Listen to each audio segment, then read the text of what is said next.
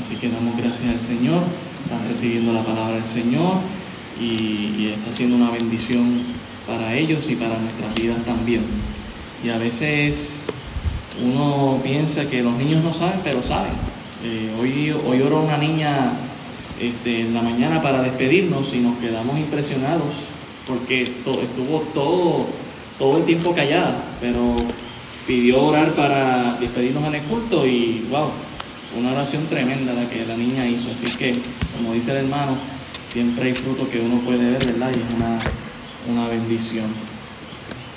Bien, este, estamos haciendo un arreglo, ¿verdad? En, el día de hoy, en el de hoy, estamos en Isaías 26, estamos adelantando ya el capítulo 25, para que luego la próxima semana el hermano Alejandro pueda compartirnos ese capítulo. Este, Así que hoy vamos a estar en el capítulo 26, haremos un, pequeño brinco, ¿verdad? Pero eh, estaremos, estamos hablando de esta misma zona, si podríamos decirlo de alguna manera, eh, desde el capítulo 24 que cubrió el pastor Abraham al capítulo 26 que se le conoce como el Apocalipsis de Isaías.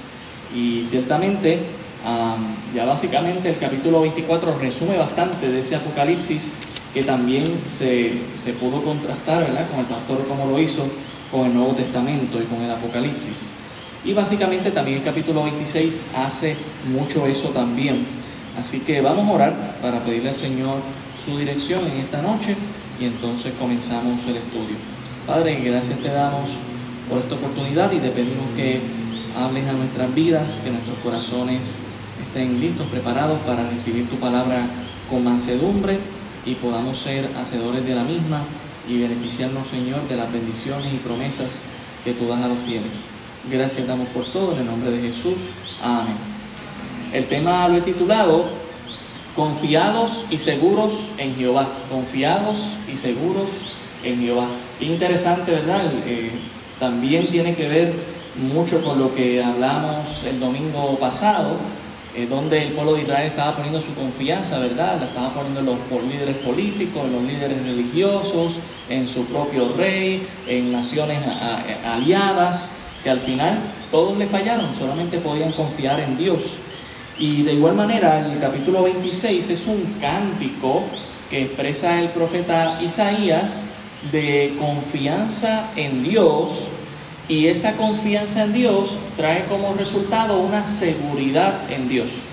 Se sienten tan confiados en Dios porque le sirven a Dios que están seguros en Dios. Y creo que eso es algo que también podemos aplicar para nuestra vida. Nosotros, hermanos, nos podemos unir a ese cántico también porque Dios nos ha salvado y nos salvará, ya que estamos confiados en Él y seguros en Él.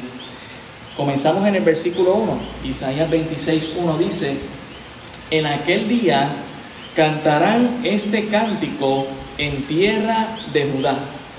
Y si recordamos, ¿verdad? Está lo que es aquel día y lo que es el día del Señor.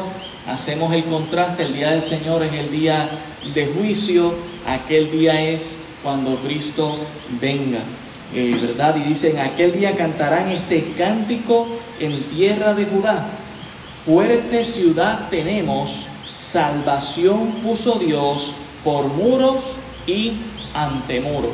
Cuando usted contrarresta esto con los primeros capítulos que son de juicio, juicio y juicio, lo que viene, invasiones, lo que hemos estado viendo en lamentaciones, que el pueblo está desolado, desértico y destruido, uno dice, ¿qué pasó aquí? Pero Isaías está viendo el futuro, un futuro mucho más lejano de la devastación de Judá e Israel. Él está viendo básicamente el aspecto del reino milenial, cuando haya un Israel que sea restaurado por completo. Por eso dice, fuerte ciudad tenemos, salvación puso Dios por muros y ante muros. A diferencia de cómo la ciudad estaría en un futuro desolada por causa de las invasiones que el mismo profeta había profetizado, como Asiria, Babilonia, el profeta Isaías ve aún más allá una ciudad no solo restaurada, sino una ciudad nueva. Y esto es en el milenio donde Cristo será su rey. Si dejamos el marcador ahí un momentito y vamos a Zacarías 14, Zacarías 14, Zacarías capítulo 14, versículo 9. Zacarías 14, 9 dice, y Jehová será rey sobre toda la tierra. Note la misma palabra, en aquel día Jehová será uno y uno su nombre. Verso 11, eh, y morarán en ella y no habrá nunca más maldición, sino que Jerusalén será, eh, será habitada confiadamente. Ahí vemos, ¿verdad? La seguridad del pueblo de Israel. Pero ¿cuándo vendrá esa seguridad? Cuando esté el Señor aquí. Uno podría pensar con la tecnología que, se, que han desarrollado hoy en día, no si Israel se siente seguro con eso que tienen de el muro este de hierro que han puesto, ¿verdad? Eh, que, que, que desvía muchos de los misiles o los explota en el aire. Pero la realidad es que las sirenas suenan y ellos se preocupan como quieran y muchos de esos misiles siguen cayendo y siguen matando personas. Así que sí, sí, sí tienen cierta seguridad, pero nunca van a experimentar tanta seguridad como la que van a tener cuando Cristo esté aquí en la tierra. Y sabe que hermanos, que esa seguridad Dios usted y yo la podemos experimentar porque Cristo está en nuestro corazón. Mire el versículo 2 en Isaías 26, Isaías 26, 2. Y mira hasta qué punto llega la confianza del pueblo. Dice, abrid las puertas y entrará la gente justa, guardadora de verdades. Eh, la confianza que va a haber en aquel punto, en aquel momento es abrir las puertas. Hoy en día eso no está así. Vamos a poner todos los muros que podamos poner, eh, todas las defensas que podamos poner, eh, poner, ¿verdad? Control de inmigración, vamos a estar pendientes el que está llegando como inmigrante, si es terrorista o no. Pero aquí en el versículo 2 está diciendo, abran las puertas. No, no, no haya, no haga una filtración o, o eviten que tal persona entre. Ahora sí dice, ¿quién va a entrar? Dice, ¿y entrará qué gente? La gente justa, la gente justa. Así que esto es una invitación no solamente al pueblo judío, también a los gentiles que conocerán a Cristo y que quieran entrar para adorar al Señor aquí en la tierra. Y note que dice guardadora de verdades. Y verdad, siempre recordamos, la palabra guardar es una palabra activa, no pasiva. No de que la ponemos en la gaveta, yo guardo la verdad en mi corazón, no. Yo también la aplico, la reconozco y la sigo sosteniendo en mi vida. Isaías tiene esta visión de la Jerusalén futura en la cual solo puede entrar un Israel justificado y el remanente fiel es ese grupo que entrará al igual que los justificados de todas las naciones. Si vamos a Zacarías 14, Zacarías 14, versículo 16, ya habíamos estado en Zacarías, ¿verdad? Ahorita, volvemos allá, Zacarías 14, ahora el verso 16, dice, y todos los que sobrevivieren de las naciones que vinieron contra Jerusalén subirán de año en año para adorar al rey. Y uno dice, bueno, ¿y cuál es ese rey? Dice, a Jehová de los ejércitos y a celebrar la fiesta de los tabernáculos. Y acontecerá que los de las familias de la tierra que no subiesen a Jerusalén para adorar al rey Jehová de los ejércitos, no vendrá sobre ellos lluvia y si la familia de Egipto no subiere y no viniere sobre ellos, no habrá lluvia. Vendrá la plaga con que Jehová herirá las naciones que no subieren a celebrar la fiesta de los tabernáculos. Esta será la pena del pecado de Egipto y del pecado de todas las naciones que no subieren para celebrar la fiesta de los tabernáculos.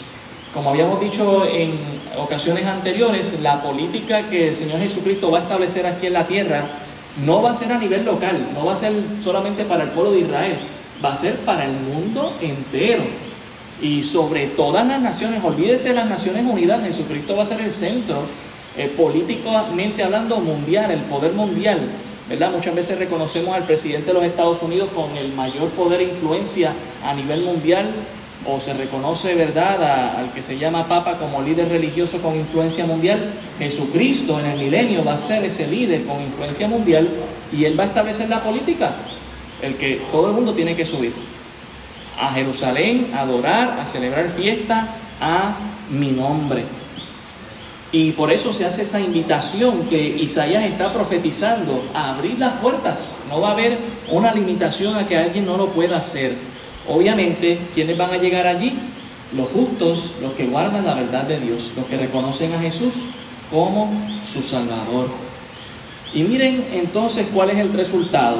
Isaías 26.3. Es lo que todo el mundo quiere, pero no quiere la condición de la que estábamos hablando. Dice, tú guardarás en completa paz. No es a media, no es un poquito. Dice completa paz a aquel cuyo pensamiento en ti persevera. ¿Por qué? Porque en ti ha confiado. Olvídese de confiar en los bancos, olvídese de confiar en el vecino, olvídese de confiar, ¿verdad? Como el pueblo de Israel hacía, que si en su rey, que si en las naciones amigas, que, que si en los líderes religiosos falsos. No, no, no. Mi confianza debe estar en Dios. Y pregunto, hermano, cuando a veces nos levantamos, quizás nos da insomnio, porque estamos preocupados por algo, ¿en quién estamos confiando? Porque la palabra del Señor dice que Paz es aquel que tiene, aquel cuyo pensamiento persevera en Dios. Mientras más nuestro pensamiento está conectado con Dios, más paz podemos experimentar. No solamente más paz, una paz que es completa. Creo que eso es algo para nosotros meditar, ¿verdad?, en esta noche. La disposición constante de confianza en el Señor trae una paz que los malos nunca pueden conocer. Mire Isaías 48, 22. Isaías 48, versículo 22. Dice aquí, no hay paz para los malos, dijo Jehová. ¿Ha escuchado algún incrédulo que desea paz mental? Claro, todo el mundo quiere paz mental, pero Dios ha prometido aquí que no hay paz para los que hacen maldad. Mire también Isaías 57, 21. Isaías 57, 21. No hay paz, dijo mi Dios, para los impíos. Y esto nos recuerda a lo que dice Romanos, el capítulo 5, el versículo 1, porque antes de conocer al Señor tampoco nosotros estábamos en paz. Romanos 5.1 nos dice, justificados pues por la fe, tenemos paz para con Dios por medio de nuestro Señor Jesucristo. ¿Usted quiere empezar a tener paz? Conozca al Señor. Ya usted conoce al Señor, siga perseverando, que su mente siga perseverando en Dios y usted va a disfrutar de una completa paz. Amén. Mire también, ¿verdad? Esa confianza, no solamente, ¿verdad? Y esa paz, no solamente los malos no la pueden tener, sino que también los de doble ánimo la pueden disfrutar. Si vamos a Santiago el capítulo 1, recordaremos que las personas de doble ánimo no pueden disfrutar de esa paz. Santiago 1.6. Santiago 1.6. Dice, pero pida con fe, no dudando nada, porque el que duda es semejante a la onda del mar, que es arrastrada por el viento y echada de una parte a, otro, a otra. No piense pues quien tal haga, que recibirá cosa alguna del Señor. El hombre de doble ánimo es inconstante en todos sus caminos. Le ora a Dios y después está, no, pero yo no creo que Dios me vaya a cumplir eso. Y claro, como quizás su vida espiritual no está bien con Dios y no está haciendo las cosas correctamente y está en pecado, no, Dios no definitivamente no me va a ayudar en esta situación. Y vemos una inconstancia no solamente en su carácter, sino también en su fe. ¿Por qué? Porque no está bien con Dios. En Mateo 6:24 también se nos recuerda, Mateo capítulo 6, versículo 24, que aquel que sirve a dos señores no puede experimentar paz con Dios. Mateo 6:24 dice, ninguno puede servir a dos señores, porque o aborrecerá al uno y amará al otro, o estimará al uno y menospreciará al otro. No podéis servir a Dios y a las riquezas. Eh, mucha gente pasa tiempo eh, fuera de lugar, si podría decirse así, buscando más y más y más, y ese tiempo lo debería estar dedicando a Dios.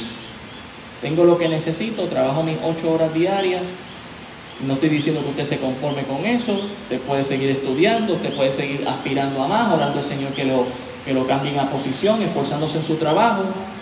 Pero mire, hay mucha gente que lo que se pasa es trabajando toda la vida. ¿Sabe para qué?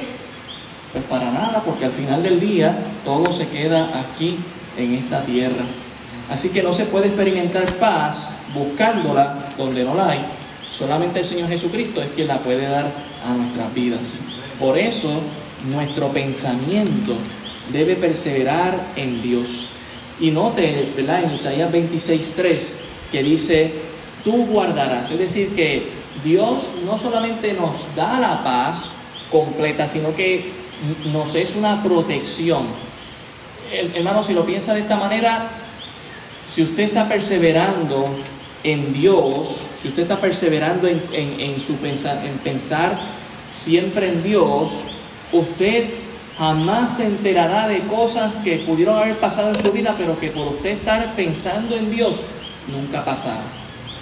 Recuerde que la ansiedad es uno de los peores enemigos que tenemos, todo ser humano. ¿Por qué? Porque la ansiedad imagina un montón de, de, de sucesos que no necesariamente van a pasar.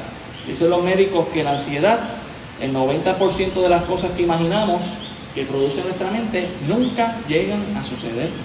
Pero si usted está pensando en Dios, hermano, Dios es algo que sí nos va a suceder. Dios es algo que sí va a pasar, que sí nos va a salvar, que sí nos va a cuidar, que sí nos va a proteger. Mire el versículo 4, Isaías 26, 4, dice, confiad en Jehová, ¿hasta cuándo? Perpetuamente, otra palabra para eternamente o para siempre, ¿verdad? Cuando escuchamos de cadena perpetua, eh, que lo escuchamos en la connotación negativa, es alguien que se supone que va a estar en la cárcel el resto de su vida. Pero cuando hablamos aquí de confiar en Dios perpetuamente, no lo podemos ver como algo negativo, sino algo positivo. Siempre debo poder confiar en Dios. ¿Y por qué? Dice el versículo 4, porque en Jehová el Señor está la fortaleza de los siglos. Dios no le está pidiendo a usted que confíe a ciegas en Dios. Dios le está diciendo, yo soy el más poderoso de todos, yo soy el más fuerte de todos. Si tú confías en mí, tú vas a estar tranquilo, tú vas a disfrutar paz. La fortaleza de los siglos, hermanos, la expresión literal es la roca eterna, una peña firme en la que todo aquel que confía en Él puede encontrar refugio, no importando el ataque que venga. En Isaías 12.2, Isaías capítulo 12, el versículo 2 dice, He aquí Dios es salvación mía, me aseguraré y no temeré, porque mi fortaleza y mi canción es Ja, Jehová, quien ha sido salvación para mí. Y ese es el cántico que eh, da el profeta y que lo sigue expresando aún después de ver todas estas visiones de juicio que se acercan. Yo confío y mi confianza está en Dios. Y la suya, hermano. Pero, ¿verdad? Que usted pueda poner su confianza en Dios. Volvemos a Isaías 26, versículo 5 y versículo 6. Dice, porque derribó a los que moraban en lugar sublime, humilló a la ciudad exaltada la humilló hasta la tierra, la derribó hasta el polvo, la hollará pie los pies del afligido, los pasos de los menesterosos. Estos dos versículos nos hablan, ¿verdad?, de las ciudades como Babilonia, como Persia, como Media, que se levantaron como naciones grandísimas. Podemos pensar en los jardines colgantes de Babilonia, Sabemos por historia que existieron, pero hoy en día usted y yo no podemos ir a visitarlos porque no existen. Y no es que no existieron, es que fueron derribados. E, eso fue asolado, no existe. ¿Existe un país que se llame Babilonia? No existe un país que se llame Babilonia. ¿Por qué? Porque estos países fueron asolados. Y bien interesante porque Isaías está viendo esto antes de que Babilonia conquiste y luego, ¿verdad?, que ellos sean derrotados por otro imperio. Él está diciendo aquí, esas ciudades que se exaltan van a ser humilladas hasta la tierra y hasta el polvo y las van a pisar los pies de los afligidos, no personas eh, con mucho dinero, sino los pies de personas afligidas. Así que ciertamente pasarán por vergüenza. Y esto también, no solamente Isaías está viendo un futuro cercano como era Babilonia, pero mucho más lejano si usted se mete allá a Apocalipsis 18 y lee de la gran Babilonia, la gran ramera, usted lee bien de esa ciudad y dice que también será destruida y cómo la gente va a reaccionar a esa destrucción que Dios va a llevar a cabo. Así que Isaías está viendo ahí, ¿verdad? Si podemos decirlo, una doble visión, eh, una pronta, un futuro cercano y un futuro lejano. Ya una tuvo cumplimiento, que fue Babilonia y que fue Media y que fue Persia, todas estas ciudades eh, que conquistaron en un momento dado Israel y que hoy en día no existen. Pero hay una que se levantará en un momento dado y también será derribada. Ahora pasamos al versículo 7 y versículo 9. Si notan los primeros dos versículos, el profeta estaba viendo el reino milenial, ¿verdad? Eh, y luego está hablando de los aspectos de lo que eso debe producir en nuestras vidas. Sé cuál es mi futuro, puedo tener paz, puedo vivir en confianza, puedo, mi mente puede estar perseverando eh, perpetuamente y confiando perpetuamente en Dios. ¿Y, cuál es, ¿Y cuál es el camino para llegar o el, o el proceso para llegar a esto? Pues versículos 7, 8 y 9 es una clave tremenda, hermano, para nosotros disfrutar de la confianza en Dios y de la paz de Dios. El versículo 7 nos dice, el camino del justo es rectitud. Tú que eres recto, pesas el camino del justo. Esto hablando el profeta a Dios. El camino del recto es el camino que agrada a Dios. Y entonces nos preguntamos, ¿cómo está nuestro andar como, como cristianos? ¿Es el andar que agrada a Dios? ¿Es el andar que cuando Dios pesa mi vida, ¿verdad? Pues la idea de pesar aquí es que Él nos examina, que al final de nuestra vida o, cada cierto tiempo nos, nos mire y nos dice, bueno, andas bien o andas mal, ponte para tu número. ¿Cómo está nuestra vida? Porque si mi vida no está bien con Dios, no puedo pretender experimentar la paz de Dios y probablemente si mi vida no está bien con Dios es porque no estoy confiando en Dios. Mire el versículo 8, dice, también en el camino de, los de tus juicios, oh Jehová, te hemos esperado, tu nombre y tu memoria son el deseo de nuestra alma. No solamente debemos procurar un camino recto en nuestras vidas, el, andar que le agrade al Señor, pero también la paciencia del recto, del justo, es lo que vemos aquí.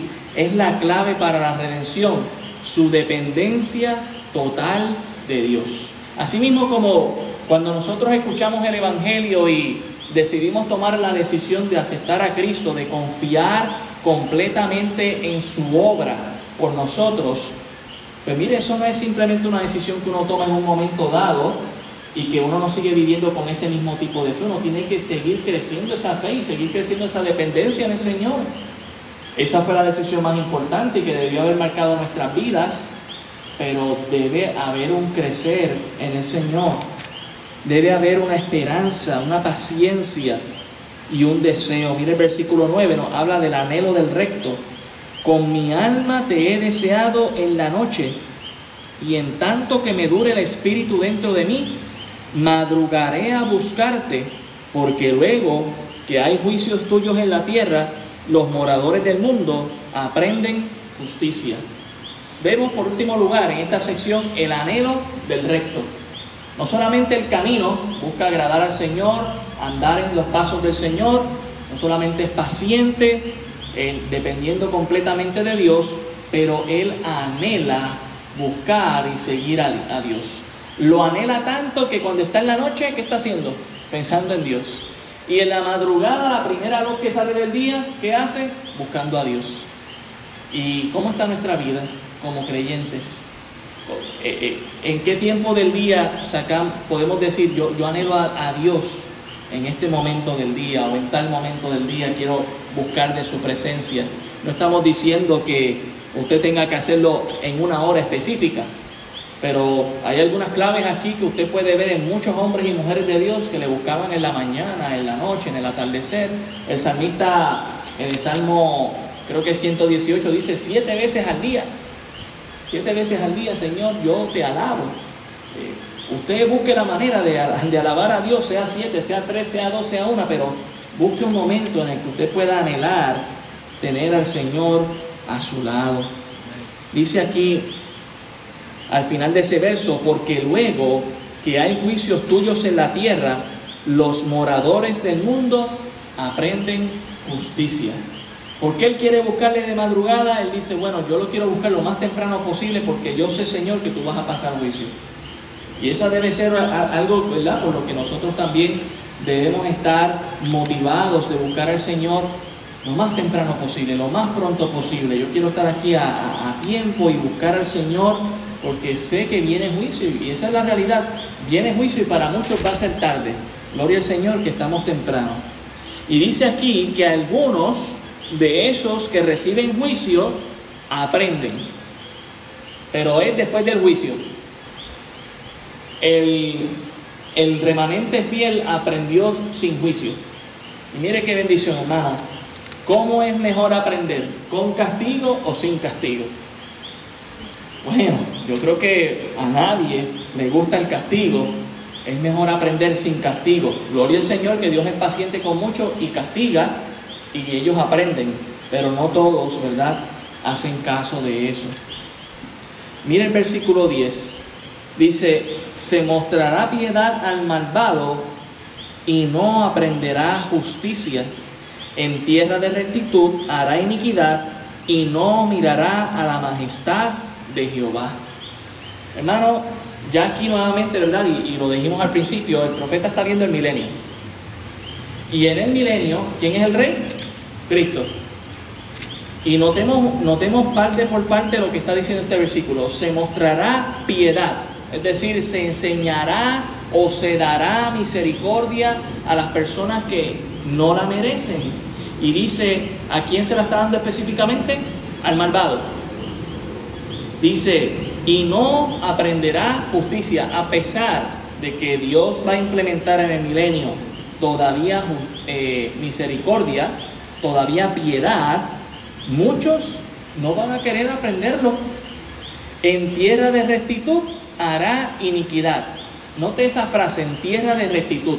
Vivimos en una época, hermanos, que el pecado está en un desenfreno increíble. Pero cuando Cristo esté aquí en la tierra, lo que va a estar en un desenfreno increíble es la rectitud de Dios. Esa va a ser la política, eso va a ser lo que la mayoría de la gente va a estar viviendo. En primer lugar, Dios, que lo va a establecer, pero también los creyentes que habremos resucitado, habremos sido transformados y que estaremos reinando con Cristo aquí en la tierra y que no pecaremos, viviremos en rectitud y eso dará un ejemplo a estas personas que van a entrar al milenio sin haber conocido a Cristo con una oportunidad de conocerle. Pero mire la actitud de algunos, como quieran, no quieren hacerlo. ¿Ok? Eso es increíble, la manera en que Dios va a trabajar eh, en el milenio. Mire qué más nos dice aquí.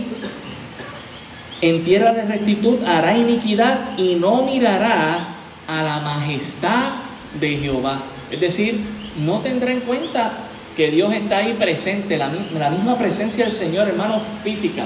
No estamos hablando de la presencia espiritual de Dios en nuestros corazones, que es real también, no es mística por si acaso. Nos está hablando aquí de una presencia eh, física de Dios, Jesucristo aquí en la tierra. Si vamos un momentito, ¿verdad?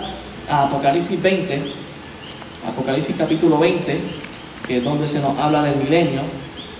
Sé que en otras ocasiones hemos leído este texto. Volveremos a leerlo en esta noche para refrescarlo. Apocalipsis 20. Y, ubiquémonos en tiempo, ¿verdad? Estamos hablando del milenio. Esto en contexto es.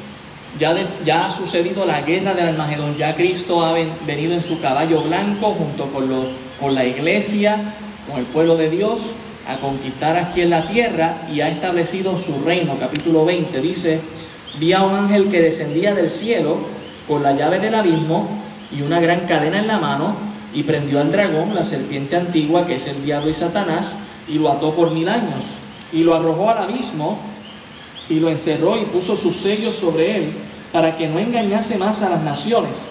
O sea que en el reino milenial nadie le puede echar la culpa al diablo. Usted sabe que mucha gente hoy en día le echa la culpa al diablo y, quizás mucha gente la tiene razón, porque el diablo ha venido para matar, hurtar y destruir. Eso lo tenemos claro. Pero hay gente que le echa la culpa al diablo y no necesariamente la culpa al diablo, es culpa de ellos mismos. Pero aquí en el milenio el diablo no va a estar presente, así que el diablo no les va a tentar. ¿Usted puede imaginar eso, hermano? Cristo aquí, el diablo no va a estar. Eh, es el huerto de Edén en su mejor momento. Eh, dice que él va a ser atado hasta que se fuesen cumplidos los mil años y después de esto debe ser atado por un poco de tiempo. Verso 4. Y vi tronos y se sentaron sobre ellos los que recibieron facultad de juzgar y vi las almas de los decapitados por causa del testimonio de Jesús y por la palabra de Dios, los que no habían adorado a la bestia ni su imagen y que no recibieron la marca en su frente ni en sus manos y vivieron y reinaron con Cristo mil años. Y ahí, ¿verdad? En ese grupo está incluido, ¿verdad? Los que han muerto en Cristo y también está mencionando los que, eh, eh, ¿verdad? Recibieron a Cristo en medio de la tribulación y murieron por la causa de Cristo y han resucitado y ahora están reinando con el Señor. Esta gente no va a pecar, esta gente va a vivir justamente, esta gente va a hacer lo que van a hacer los jueces. Así que el juicio va a ser justo, no como hoy en día, que el sistema legal lamentablemente falla. Mire el versículo 5, pero los otros muertos no volvieron a vivir hasta que se cumplieron los mil años. Y esta referencia de los muertos son, ¿verdad? Gente impía que están esperando al juicio que va a haber en el capítulo 20, eh, versículo 11 al 15, que no le vamos a dar lectura hoy por el tiempo. Versículo 5 al final, esta es la primera resurrección. Bienaventurado y santo el que tiene parte en la primera resurrección, la segunda muerte no tiene potestad sobre estos, sino que serán sacerdotes de Dios y de Cristo y reinarán con él mil años. Y hermano, ¿verdad? Este, este milenio es literal, no es simplemente algo que va a pasar espiritual, va a ser literal. Eh, cuando los mil años se cumplan, Satanás será suelto de su prisión y saldrá a engañar a las naciones. ¿A quiénes? Si se va a vivir en una tierra de rectitud, habrá, habrá generación que se levantará que no va a conocer a Cristo como su Salvador. Y es de lo que está hablando Isaías. En tierra de rectitud habrá gente haciendo iniquidad. Aquellos que les gusta echarle la culpa al ambiente o a la presión cultural. Ah, es que yo hago esto porque los demás lo hacen. O... En aquel tiempo no van a tener esa presión. Lo que va a estar a la moda es el cristianismo. Lo que se va a hacer es lo que Dios diga.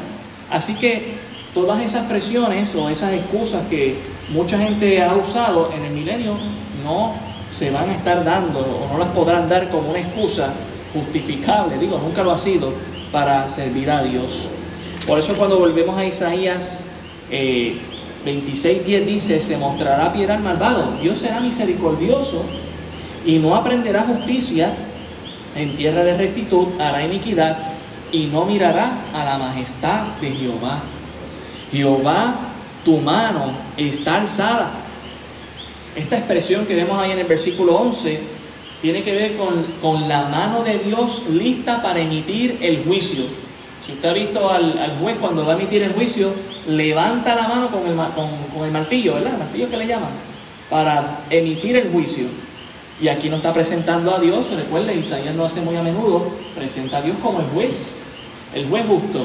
Y dice, la mano de Dios está alzada, todavía hay esperanza, no la ha bajado. No, todavía no ha tocado con el machete en la madera para decir, ya emití el juicio. Y mire lo que dice aquí, pero ellos no ven. Qué increíble, ¿verdad? Verán al fin y se avergonzarán los que envidian a tu pueblo y a tus enemigos, fuego los consumirá. A pesar de que Dios va a pasar un edicto como juez, ¿verdad? Cristo, pensando en el milenio, para eliminar estas naciones, Satanás va a reunirlos a todos ellos, va, a querer entrar a la, a, la, ciudad santa, como dice Apocalipsis 29, 29, lo leo rapidito aquí, Apocalipsis 29 dice, y subieron sobre la anchura de la tierra y rodearon el campamento de los santos y la ciudad amada, y de Dios descendió qué cosa? fuego del cielo y los consumió. En referencia a ellos. Isaías está mirando eso, hermanos. Y nos dice aquí, ¿verdad? En el versículo 11 al final, Isaías 26, 11, y se avergonzarán los que envidian a tu pueblo y a tus enemigos, fuego los consumirá. Apocalipsis 29. Isaías no tenía Apocalipsis 29, pero nosotros sí lo tenemos y lo podemos comparar. Dios es consistente en su profecía. La mano alzada está lista para emitir el juicio. Antes de que la mano baje hay esperanza para que Dios emita un juicio favorable para la persona. Ellos dicen, no me importa. Mire la actitud, ¿verdad?, que va a haber en, medio del milenio. Cristo reinando aquí en la tierra. Por eso, ¿verdad? Como nos dice Hebreo 11, Dios lo ha hecho de tantas maneras para salvar a la gente y la gente, el que no, el que no quiera decidir ser salvo no lo va a hacer porque va a tomar su propia decisión de no hacerlo. Triste por demás. Mire el versículo 12. Jehová, tú nos darás paz porque también hiciste en nosotros todas nuestras obras. El profeta podría estar pensando, wow, tantos juicios que estoy emitiendo, creo que algunos quizás están asustándose. Al remanente fiel, aquellos que son fieles en el Señor, que, su, que han puesto su pensamiento perseverando en Dios, yo les tengo una buena noticia. Tú nos darás paz porque también hiciste en todos todas nuestras obras. Hermano, ¿sabe qué está profetizado aquí? la obra de Cristo en la cruz del Calvario. Porque ¿sabe quién ha hecho toda la obra para que usted y yo seamos salvos? Cristo, no nosotros. Cristo es quien hizo la obra, hermanos. Usualmente las personas definen la religión como haz. Tú tienes que hacer esto, tú tienes que hacer lo otro, tú tienes que, ¿verdad? Para ser salvo, eso es lo que muchos dicen. Pero cuando conocemos a Cristo, la religión cristiana es diferente porque ya ha sido hecho de Telestai. Eso no significa que nosotros no vamos a hacer cosas para el Señor, pero ya la obra que me salva, Dios la hizo en la cruz del Calvario. Miren Juan capítulo 6, Juan capítulo 6, versículo 27. Juan 6, 27. Dice, trabajad, no por la comida que perece, sino por la comida que a vida eterna permanece, la cual el Hijo del Hombre os dará. Noten ahí, Él le dice, yo se la voy a dar, porque a este señaló Dios al Padre. Entonces le dijeron que debemos hacer para poner en práctica las obras de Dios. Respondiendo Jesús y le dijo, esta es la obra de Dios, que creáis en el que eh, en él que él ha enviado. Es decir, yo voy a poner la obra más grande que un cristiano va a hacer para salvar su vida es poner su confianza en Dios. Porque no hay otra obra que le salve fuera de poner. Y Jesús lo está diciendo, esta es la obra que ustedes van a hacer. ¿Quieren ser salvos? Crean en Cristo. ¿Estamos haciendo alguna obra con eso? No, pero Cristo la ha hecho en nosotros, hermanos. Cristo la ha hecho en nosotros. Mire qué más nos sigue diciendo aquí el texto, versículo 30. Le dijeron entonces, ¿Qué señal pues haces tú para que veamos y te creamos? ¿Qué obras haces? Nuestros padres comieron del maná en el desierto, como está escrito, pan del cielo les dio a comer. Y Jesús les dijo, de cierto, de cierto digo, no os dio Moisés el pan del cielo, mas mi Padre os da el verdadero pan del cielo, porque el pan de Dios es aquel que descendió del cielo y da vida al mundo. Le dijeron, Señor, danos siempre este pan. Ellos están pensando en el aspecto material. Jesús les dijo, yo soy el pan de vida, el que a mí viene nunca tendrá hambre y el que en mí cree no tendrá sed jamás. Mire también Juan 4:34, Juan capítulo 4, versículo 34.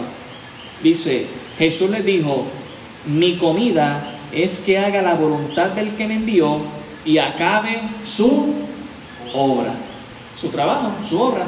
Haz es cierto que la religión del cristianismo es haz, pero ya Cristo la ha hecho, ya está hecha, ya está completada. Nosotros no tenemos que hacer nada, simplemente creer. Creer es la gran obra que hace el cristiano, creer en Cristo para ser salvo. Primera de Corintios 15, 10. Primera de Corintios 15, 10 Mire cómo el apóstol Pablo habla aquí. Primera de Corintios, el capítulo 15, el versículo 10, él dice, pero por la gracia de Dios soy lo que soy, y su gracia no ha sido en vano para conmigo. Antes he trabajado más que todos ellos, hablando de los compañeros apóstoles, ¿verdad? Eh, el apóstol Pablo fue el último apóstol y está exaltando aquí quizás en parte su trabajo, pero cuando está a punto de exaltar, su trabajo, dice, pero no yo, sino la gracia de Dios conmigo. Así que ¿quién había hecho el trabajo? Dios en él, usándole. Mire también Efesios capítulo 2, versículo 8 al 10. Efesios capítulo 2, versículo 8 al 10, dice, porque por gracia sois salvos por medio de la fe, y esto no de vosotros, pues es don de Dios, no por obras, para que nadie se gloríe, porque somos hechuras suyas, suyas, creados en Cristo Jesús para buenas obras, las cuales Dios preparó de antemano para que anduviésemos en ellas. Hasta las obras que vamos a realizar en Cristo, ya Dios las preparó de antemano. ¿Qué tenemos que hacer? Ponernos a su disposición. Pero ¿quién las va a hacer en nosotros? Dios. Qué grande Dios, ¿verdad, hermanos? Qué grande Dios. Por eso, ¿verdad? Como dice Isaías aquí en Isaías 26, versículo 12, Él está profetizándolo porque también hiciste en nosotros todas nuestras obras, no solamente la que me salva, pero también las que me ayudan a vivir como creyente, agradándole al Señor. Pasamos al versículo 13 en Isaías 26, 13. Jehová Dios nuestro, otros señores fuera de ti se han enseñoreado de nosotros, pero en ti solamente nos acordaremos de tu nombre. Y aquí, ¿verdad? El profeta está hablando de la historia de Israel, eh, que ha estado repleta de muchos periodos de, dominación extranjera. Recordemos que Isaías está profetizando la dominación de los asirios al pueblo de Israel, la dominación de los babilonios al pueblo de Judá, y luego los persas, y verdad, de Daniel sabemos que habla también de los griegos, y ya luego cuando Jesús está eh, en su ministerio aquí en la tierra están los romanos. Isaías está diciendo, eh, profetizando, muchos señores fuera de ti se han enseñoreado de nosotros, del pueblo, pero en ti solamente nos acordaremos de tu nombre. Y si pensamos por esto en un momento, hermanos, ¿verdad? Hablamos mucho de las invasiones de estas, de estas naciones al pueblo de Israel, pero usted sabe lo traumático que pudo haber sido eso. Digo, ¿verdad? Por eso está escrito el libro de las lamentaciones, porque para el profeta fue bastante traumático. así como quizás para nosotros ha sido traumático el huracán, la pandemia y todas estas situaciones. Pues sabe que el profeta está diciendo, aunque todas esas cosas han sido bien difíciles, lo más grande que nos ha pasado en nuestra vida y lo de más peso es tu Señor. Eres tú. Entonces eso nos anima a nosotros, hermanos, porque sí es cierto que usted y yo podemos pasar por situaciones y eventos traumáticos en nuestra vida, pero la pregunta es, como creyentes, ¿a qué le vamos a dar más peso en nuestra vida? ¿A esas, a esas situaciones horribles que nos sucedieron o cuando nos encontramos con Cristo? ¿Qué es lo que me va a marcar la eternidad? ¿Eso que va, esa prueba que va a pasar o esto que va a ser por la eternidad?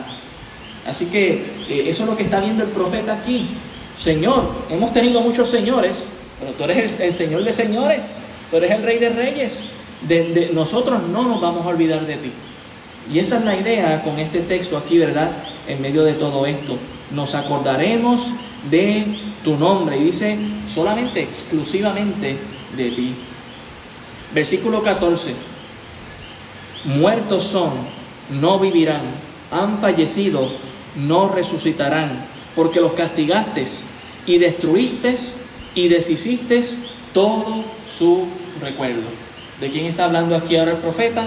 Mientras que en el versículo 13 está hablando de ese remanente fiel, ese pueblo que quedó diezmado pero que había confiado en Dios, ahora en el versículo 14 habla de esos señores, de esas naciones que ahora quedarían en el olvido. Babilonia, hoy no es nada. Persia, hoy no es nada.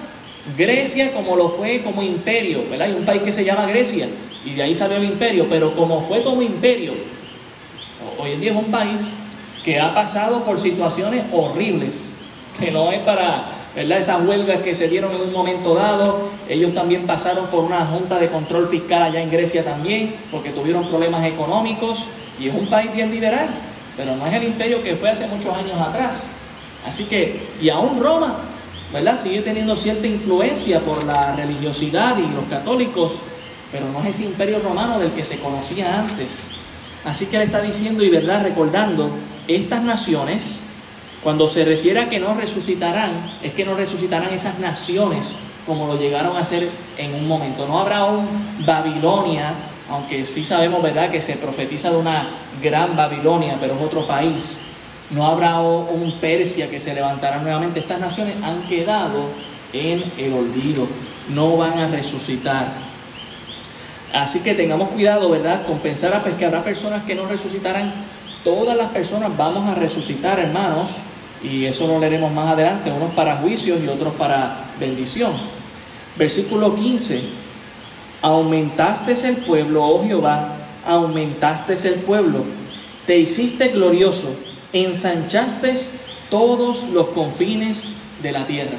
Hermano, cuando yo menciono el remanente, estamos hablando de una población que quedó diezmada Después de la invasión quedó poca gente, gente pobre, gente sin recursos, con poca viabilidad para seguir viviendo. ¿Qué está viendo Isaías después de todo esto? Aún después de todas estas conquistas, de todas estas invasiones, hay un remanente que está saliendo, hay un tallo que está floreciendo, como lo vimos en Isaías 11.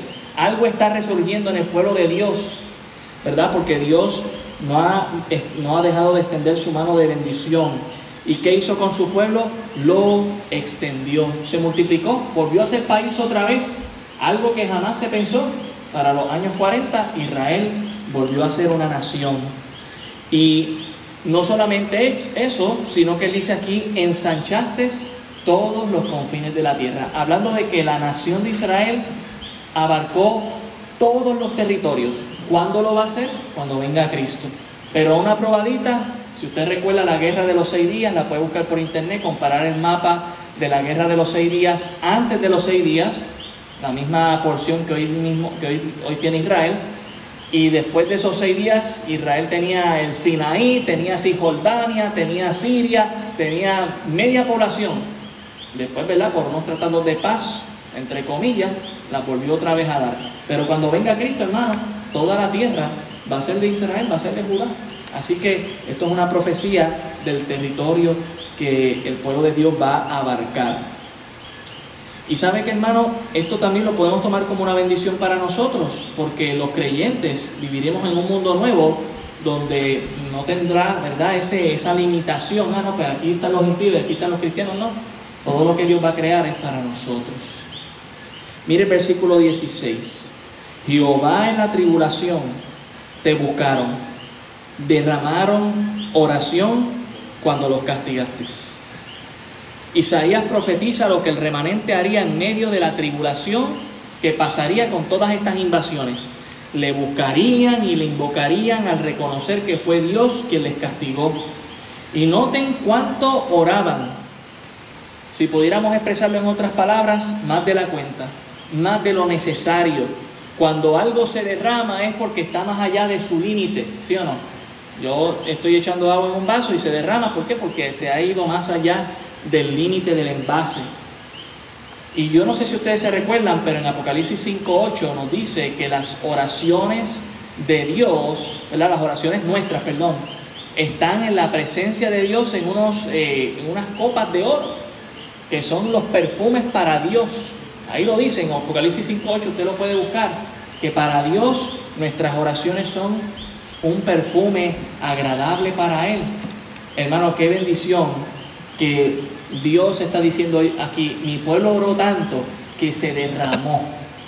O sea que Dios colecciona nuestras oraciones, hermano, y qué bonito es cuando a veces estamos expresando que estamos derramándonos en oración, pues que así sea que la oración abarque tanto que, que verdad se salga aún de estas copas de oro que están allá en en la presencia de Dios. pero que no sea solamente porque estemos en tribulación, sino que también sean de acciones de gracia, que sea de intercesión, ¿verdad?, por otros, que sean de peticiones también eh, y de alabanza a nuestro Dios. Mire el versículo 17. Como mujer encinta, cuando se acerca el alumbramiento, gime y da gritos en sus dolores, así hemos sido delante de ti, oh Jehová. Concedimos, tuvimos dolores, hicimos, eh, perdón, concebimos, tuvimos dolores de parto, dimos a luz viento, ninguna liberación hicimos en la tierra, ni cayeron los moradores del mundo. Hermano, ¿verdad? Estos versículos, la historia del pueblo de Israel se compara con esta mujer que está encinta con dolores de parto. Y es bien interesante porque entonces ya Jeremías no la describe como una mujer con dolores de parto, sino sin hijo y viuda, desolada por completo. Así que la, la figura de la mujer, ¿verdad? Estos dos profetas la utilizan y vemos la consistencia de Dios, del mensaje de Dios en eso. Y esta mujer que, dio, que da luz, ¿verdad? Que es la nación de Israel, está tratando de resolver sus propios problemas, sus propias tribulaciones con sus propios recursos. Pero ¿qué lograron? ¿Qué nos dice el texto? ¿Lograron algo? Dice que dieron a luz, ¿qué cosa? Viento. En otras palabras, hermano, no, no tuvieron hijos, no hubo fruto. La nación de Israel y todos sus esfuerzos como nación fueron en vano porque no dependieron del Señor. Y esto en contraste con el remanente fiel, ¿verdad? que permanece confiando en Dios y al cual Dios protegió en medio de todo el dolor y que sigue perseverando en Dios. Qué interesante eh, notar eso. Versículo 19. Tus muertos vivirán, sus cadáveres resucitarán. Despertad y cantad, moradores del polvo porque tu rocío es cual rocío de hortalizas y la tierra dará sus muertos. Ahorita vimos que se le hablaba a las otras naciones que no resucitarían, no resurgirían como eran antes. Pero ahora en el verso 19 se nos habla de cadáveres específicamente, o sea, de personas. ¿De quiénes está hablando aquí? Está hablándonos de ese remanente fiel. Un día iba a morir o en medio de las invasiones iba a perecer el remanente fiel no estaba exento de morir en esas situaciones. De igual manera que hoy en día los cristianos no están exentos de morir a causa de parecer por la justicia del Señor. Pero, ¿qué esperanza le está dando el profeta? La esperanza de la resurrección. Y hay unos textos que corroboran esto, ¿verdad? De que se está hablando aquí de resurrección. Ezequiel capítulo 37, si vamos un momento allá. Ezequiel 37. Ezequiel 37, versículo 11. Ezequiel 37, 11. Mire, note lo que dice aquí. Dice, me dijo luego, hijo de hombre, todos estos huesos son la que? La casa de Israel. He aquí ellos dicen, nuestros huesos se secaron y pereció nuestra esperanza y somos del todo destruidos. Por tanto, profetiza y diles, Así ha dicho Jehová el Señor. He aquí yo abro vuestros sepulcros, pueblo mío, y os haré subir de vuestras sepulturas, y os traeré a la tierra de Israel. Y sabréis que yo soy Jehová cuando abra vuestros sepulcros y os saque de vuestras sepulturas, pueblo mío, y pondré mi espíritu en vosotros, y viviréis y os haré reposar sobre vuestra tierra, y sabréis que yo Jehová hablé y lo hice, dice Jehová. Y obviamente estoy hablando del remanente fiel, al, cuerpo de personas, ¿verdad? Pequeño grupo de personas que permaneció fiel. Ustedes van a resucitar y como nación yo los voy a levantar. Esto nos habla de la resurrección que, Dios va a llevar a, cabo, ¿verdad? A través de la, del rapto. Obviamente Dios aquí está hablando específicamente de Israel porque tiene un trato especial con ellos. Y recuerde que cuando vengamos todos con Cristo, es decir, será lo que es el, el rapto, todos nos vamos con el Señor, pero vendremos con el Apocalipsis 19. Y no solamente es la iglesia la que está con él, ahí está también el pueblo de Israel, que en parte ha creído en Cristo. No es la iglesia, pero es el pueblo de Israel. Y viene a reinar con Cristo mil años y Dios va a cumplir eso. Y eso es aparte, ¿verdad?, de lo que es el estado eternal, que no lo podemos confundir en Apocalipsis 22. Mire también Daniel 12. Daniel 12. Daniel capítulo 12, versículo 2. Dice, y muchos de los que duermen en el polvo de la tierra serán despertados, unos para vida eterna y otros para vergüenza y confusión perpetua. Los entendidos resplandecerán como, como el resplandor del firmamento y los que enseñan la justicia a la multitud como las estrellas a perpetua eternidad. Ahora recuerden, ni Ezequiel, ni Daniel, ni Isaías están viendo iglesia, están viendo a su pueblo. Y Dios iba a cumplir su promesa para su pueblo, pero sabemos que también ahí en eso de la resurrección el arrebatamiento está incluido la iglesia y cuando vengamos a reinar con Cristo está incluido la iglesia, aunque Dios tiene un trato especial con su pueblo Israel. Volvemos a Isaías capítulo 26, ya estamos terminando hermanos, Isaías 26. Así que todas estas cosas que se, han ido mencionando, la idea es, en medio de ese evento apocalíptico que nos trajo el pastor Abraham en, en Isaías 24, es traer confianza al pueblo de Dios y saber que Dios iba a hacer justicia. Ahora mira el versículo 20-21.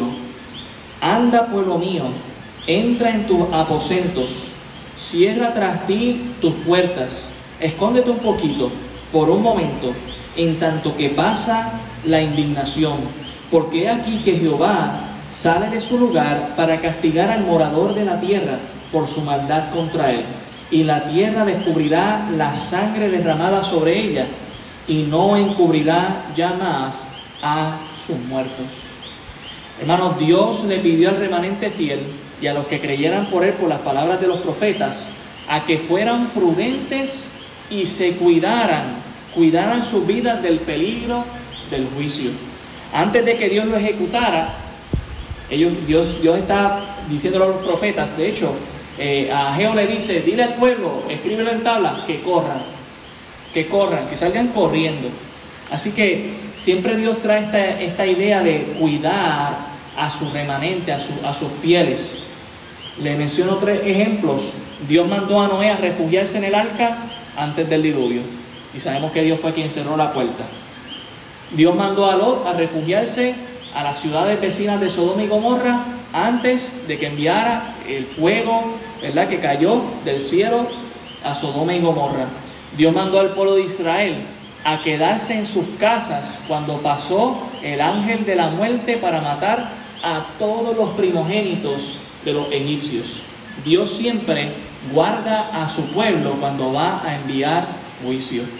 Y qué bendición cuando los creyentes somos prudentes y atendemos a la voz de Dios y dice, escóndete, cuídate, no dejes que, ¿verdad? El, el simple ve el mal y se lo lleva a la corriente, ¿verdad? El avisado ve el mal y se esconde, se esconde.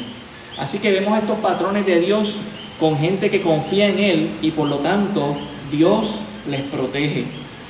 Dios nos muestra la importancia de estar confiados en Dios para ser protegidos por Él y que así, ¿verdad?, sea en nuestras vidas, que nosotros podamos experimentar su paz, que esa paz pueda traer en nuestras vidas confianza en el Señor y por lo tanto puedo estar seguro, Dios, ¿qué puede ser lo peor que me va a pasar? Morir. Ya yo sé que viene la resurrección, yo sé en quién he creído y estoy seguro, ¿verdad?, de que Él es poderoso para salvarme.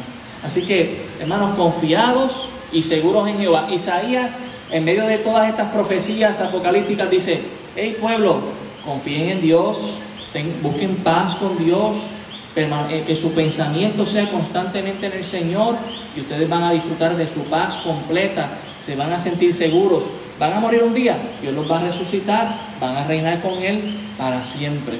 Y aunque sabemos que hay un plan para Israel y hay un plan para la iglesia, ciertamente las bendiciones que Israel va a disfrutar, también la iglesia las va a disfrutar en el reino milenial y también por la eternidad con Cristo Jesús. Así que qué bendición, porque podemos vivir confiados y seguros en Jehová. La pregunta es, ¿qué te está quitando la paz? ¿Qué es lo que está haciendo que tú dices que está pasando esto en mi vida y, siento que no puedo experimentar la paz de Dios.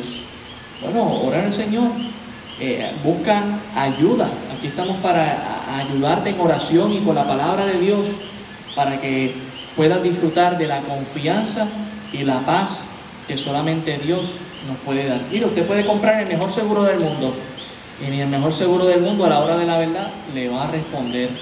Ah, no, que legalmente existen unos parámetros, sí, legalmente, pero cuando el mundo esté en caos, no va a haber ningún parámetro legal que les defienda, porque si usted no tiene al Señor, usted perdió toda su seguridad. Padre, gracias te damos por tu palabra, ella viva y eficaz. Isaías vio el futuro, Señor, y lo escribió para su pueblo, y ahora vemos también que lo escribe para nosotros, para alentarnos a vivir confiados y seguros en ti. Saber, Señor, que este futuro de bendición para nuestras vidas se avecina. Saber que tú vienes por tu pueblo, Señor, y que luego junto a ti vamos a reinar en este mundo y luego estar contigo por la eternidad. Es nuestro deseo, nuestro anhelo, Señor. Queremos andar en el camino justo.